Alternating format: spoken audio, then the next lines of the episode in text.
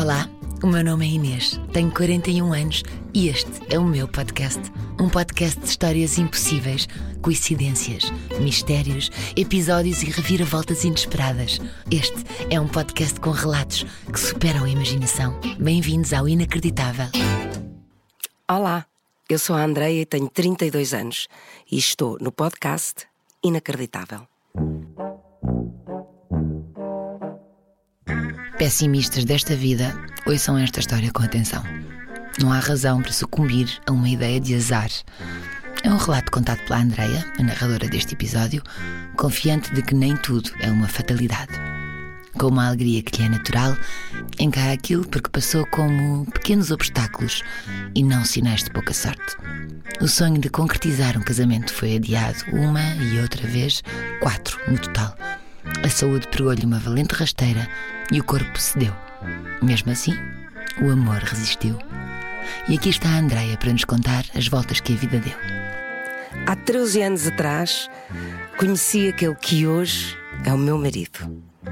Éramos ambos estudantes deslocados, oriundos de distritos diferentes, a morar numa cidade nova. A determinada altura, embora sem nos conhecermos ou imaginarmos, vivemos separados por uma parede. Morávamos em dois blocos de apartamentos distintos que partilhavam uma parede em comum.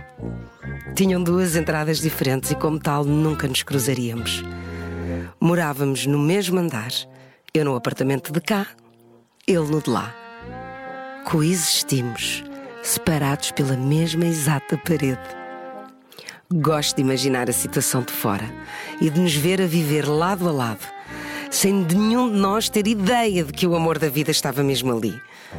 Bastava que fôssemos à varanda ao mesmo tempo que nos teríamos visto ou conhecido, coisa que nunca aconteceu.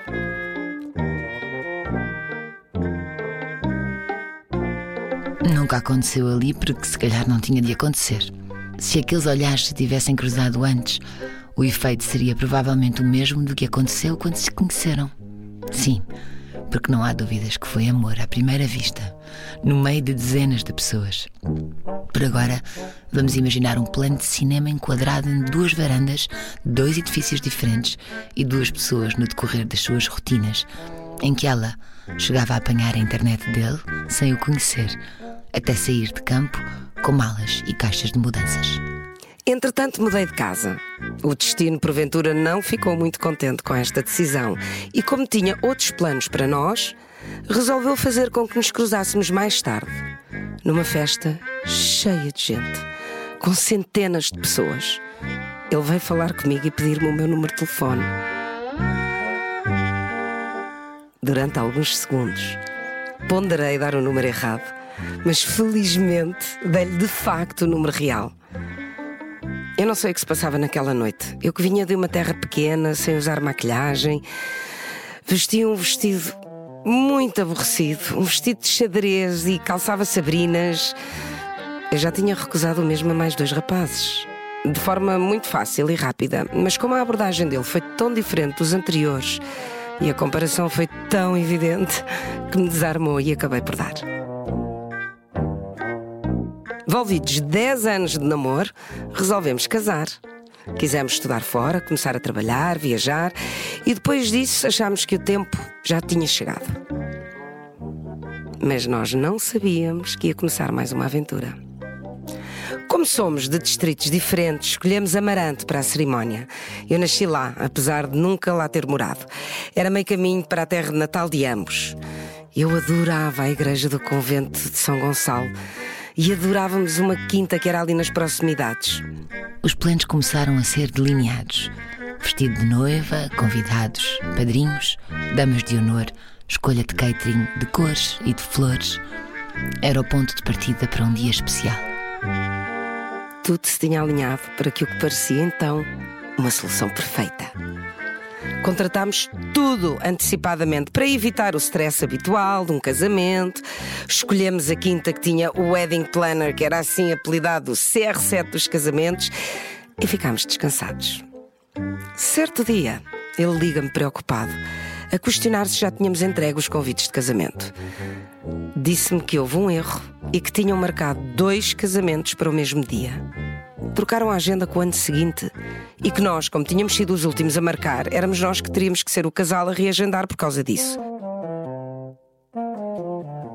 Foi um balde de água fria, uma vez que já tínhamos todos os outros serviços para aquela data e também já não era uma data disponível nas outras quintas. Alterámos a data. Alterámos com muito jogo de cintura todos os serviços, como o fotógrafo, a música, a animação, etc. Era uma improbabilidade, mas teríamos que aceitar e seguir em frente. Uns tempos mais tarde, ligaram-nos da igreja. Eles tinham-se candidatado a fundos comunitários para o restauro. O restauro foi aprovado e era para nos informar que a igreja que escolhemos, uma igreja com 400 anos, ia fechar para restauro precisamente no mês em que nós íamos casar. E como tal, já não poderíamos casar lá. Percebemos facilmente que as odds neste processo estavam contra nós. Eu não sabia mais o que dizer, mas eu, fria e racional 99% do tempo, chorei. Mal sabia eu que devia ter poupado as minhas lágrimas e que meses mais tarde se seguiria uma pandemia, como nenhum de nós tinha visto antes. As notícias de contaminação em casamentos eram regulares. Começou a deixar de fazer sentido juntar um grande número de pessoas, mesmo que fosse ao ar livre. Vivia-se também a incerteza de quando haveria um novo confinamento a vida esteve em suspenso. Para os noivos, a ocasião tinha de trazer conforto e alegria. O bem-estar de todos era o mais importante. Voltaram a reagendar o casamento mais duas vezes. O processo tornou-se extenuante. A única coisa que era segura era aquilo que nos unia. E apesar do stress de planear um casamento quatro vezes, das quarentenas, de termos ficado os dois a trabalhar num pequeno T1, Nada disso beliscou aquilo que era o mais importante. Nós. Um ano mais tarde, já com as vacinas disponíveis, eu, profissional de saúde e muito entusiasta da vacina, fui uma das primeiras a querer vacinar-me, também na expectativa de poder casar com alguma normalidade. Faltava um mês para o meu casamento e eu comecei a perder peso. Perdi 10 quilos. E culpava o stress de planear um casamento, ainda com os condicionantes de uma pandemia. Eu sou nutricionista. E à medida que o tempo foi passando, eu fui percebendo o óbvio. Eu estava com os sintomas clássicos de hipertiroidismo, mas eu não queria aceitar. Não fosse isso colocar em causa novamente o casamento. Liguei para a linha de saúde 24 e disseram para esperar uns tempos para que a sintomatologia passasse. E era exatamente isso que eu queria ouvir, para validar aquele estado em que não queremos lidar com o óbvio. Mas casei com o homem da minha vida finalmente, sem infectados e apesar de tudo como nós tínhamos sonhado. A querida Inês, a autora deste podcast, teve a amabilidade de nos gravar uma mensagem a pedido do Rui, o meu marido, que ele passou no dia do nosso casamento. Era um miminho, uma surpresa com uma compilação de mensagens de pessoas que nós admirávamos. Só partiríamos de lua de mel umas semanas depois, e durante essas semanas os sintomas foram piorando agressivamente até eu não conseguir estar sequer de pé. E nós, uma viagem marcada para um destino nas Caraíbas, onde eu sabia que não poderia viajar naquele estado, nem estar dependente dos cuidados de saúde naquele país. Eu nem queria acreditar que nós íamos falhar a nossa lua de mel. Também ela reagendada inúmeras vezes. Mas eu sabia que era muito imprudente ir naquele estado. Eu, que no fundo sabia o que se passava, Pedi ajuda a uma endocrinologista de referência para poder ser assim. encarar finalmente o que se estava a passar e que me estava a impedir de viver. O diagnóstico confirmava as minhas suspeitas. Era hipertiroidismo. Era algo fulminante. E saí da consulta com 42, sim, 42 caixas de medicação. Eu, com 30 anos, tomava mais medicação do que pessoas com 70, que depois íamos renovando com mais prescrições. Isto tratou-se de um efeito secundário desencadeado pela vacina do Covid. Como em todas as medicações e até vacinas usar aqui, sabemos que também não foi exceção e eu fui uma das felizes contempladas com mais uma improbabilidade.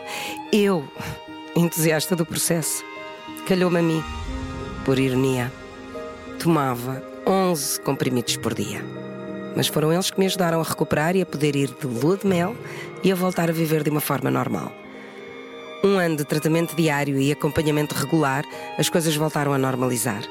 Quando o feedback dos serviços hospitalares nem sempre é bom, eu posso dizer que a diretora do serviço que me acompanha até hoje foi incansável neste processo.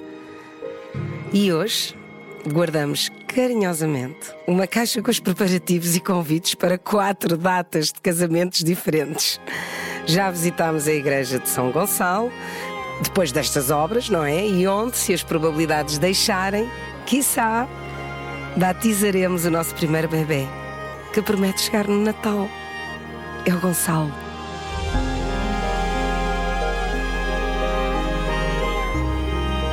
Esta é a prova de que a lei de Murphy está mais relacionada com percepção do que com física ou matemática. Diz que tudo o que pode correr mal acaba por correr mal. Mas isso tem a ver com a nossa forma de pensar ou imaginar obstáculos. Está diretamente ligada aos nossos sensores. Para a Andreia e o marido, o casamento acabou por acontecer na hora certa. E agora vem a parte melhor: um bebê a caminho do Natal. Desejamos as maiores felicidades a esta família e esperamos que seja uma história inspiradora para todos os ouvintes.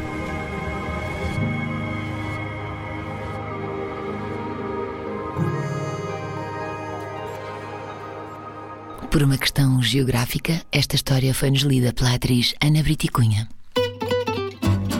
Já sabe, se conhecer alguma história, escreva para inacreditável.radiocomercial.pt a ideia e concepção é de Inês Castelo Branco. Edição e conteúdos Inês Castelo Branco e Isabel Lindim. Produção Joana Batista. Pós-produção áudio Paulo Castanheiro. Imagem Pedro Gonçalves. Este é um podcast da Rádio Comercial.